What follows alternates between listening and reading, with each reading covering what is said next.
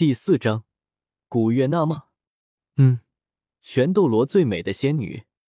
结束这场奇遇之后，炸天帮徐缺不是，是王坤，这才接着踏上寻找银发高冷美女古月娜。他就这样走了两天，时不时停下来休息，让魂力恢复一下。不过晚上睡觉的时候，遇到一只三万年魂兽按摩邪神虎的时候，被杀死了。当杀死的那一刻，王坤的身体化为点点金光，点缀在王坤灵魂的身边。王坤也是突然意识到自己貌似只是一个二十多级的魂师。呃，然而王坤突然发现灵魂移动的速度贼尼玛快啊！灵魂姿态的他直接飞向星斗大森林的树林上空，直直的朝向那星斗大森林的湛蓝湖泊中。不过，还顺便看一下灵魂姿态的自己还穿着衣服没？结果还是人字拖、黑裤衩、白背心，爱了爱了。不过死亡的时候的感觉可是贼尼玛难受的，所以如果不是为了看看古月娜长得多么美，调戏一下，他才不会做这种傻事情的。就这样飞了好久时间，王坤这才飞到了。他看到森林围着一处极其庞大的湛蓝湖泊，而湖泊边有一只十万年的泰坦巨猿和十万年的天青牛蟒在讨论小五姐现在怎么样了。而王坤突然想到自己这才六岁的身体，此时王者系统也是非常及时的在王坤眼前显现白色字幕：“想要获得十二岁的身体吗？想要的话可以给你，去找出来吧。”这世上所有的一切都在那里。看到系统也喜欢跟自己皮了之后，也是没什么太多反应。毕竟自己太皮了，系统这点皮还不放在眼里。去星斗大森林的湖泊中寻找异魂兽，他叫兽神帝天，斗罗大陆公认的第一强者，魂兽共主代言人，大陆十大凶兽之首，星斗大森林的最高统治者。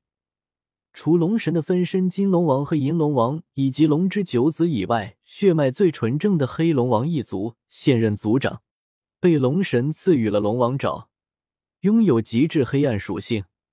目前已知当今世上仅有的一位阴阳双魂合的强者，本身修为相当于极限斗罗顶峰，在使用龙神爪时，实力足以媲美半神。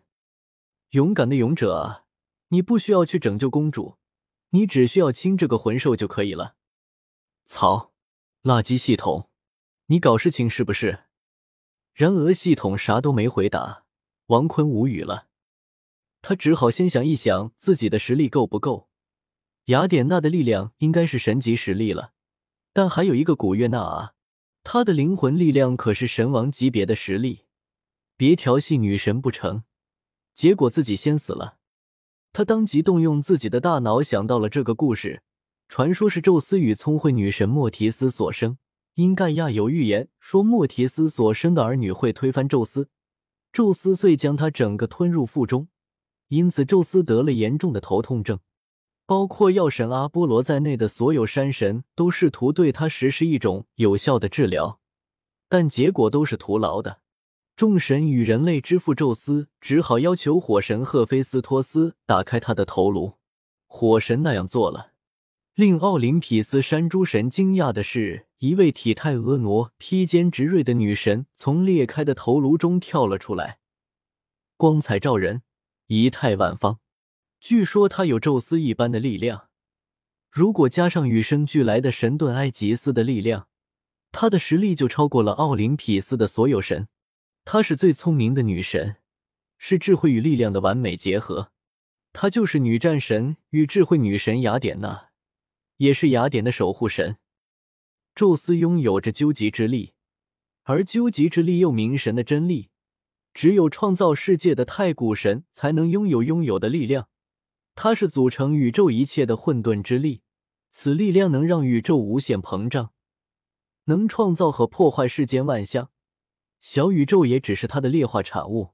身为全能神的宙斯所拥有的究极之力，已经凌驾于创世的太古神族。就连他的父亲克洛诺斯也极想得到。也就是说，宙斯拥有的力量是创世之神，比斗罗神界的神王还要强大。而雅典娜比他还要强大的话，王坤已然无敌。他已经没了所有的担忧，灵魂姿态的他直接飞向那湖泊之中。而一旁讨论小无解的天青牛蟒和泰坦巨猿倒没发现他。王坤也不怕他俩。王坤没入这湖泊中时，居然发现湖泊除了是蔚蓝色的水，竟然连一条鱼都没有。不过王坤并没有停下脚步。他操控着灵魂游向湖泊深处，就这样游了一百米后，他发现了用魂力包裹着自己疗伤的银龙王。他满脸疑惑：“帝天呢？”不过银龙王确实挺美的啊。算了，还是化为人形好看。银龙王只能说看着挺美，调戏就算了。而此时，那银龙王突然睁开双眼，瞪着紫瞳。因为他感知到了眼前的灵魂状态的六岁小孩，居然拥有着比龙神还要强大的魂魄。他有些贪婪的想要吃了这穿着奇装异服的小孩，想要获取这至高无上的力量，灭杀神界，为龙神报仇，让这个世界再次以魂兽为主。王坤也看出来了，不过抱歉，他也想吃它。银龙王扇动翅膀。一瞬间便到达了王坤的所在，一口吃了之后，灵魂状态的王坤又从银龙王的身体中穿了出来。银龙王不信邪，又去吞了几口。当吞下去之后，他当即使用自己神王境界的灵魂去吞噬，但却丝毫没用。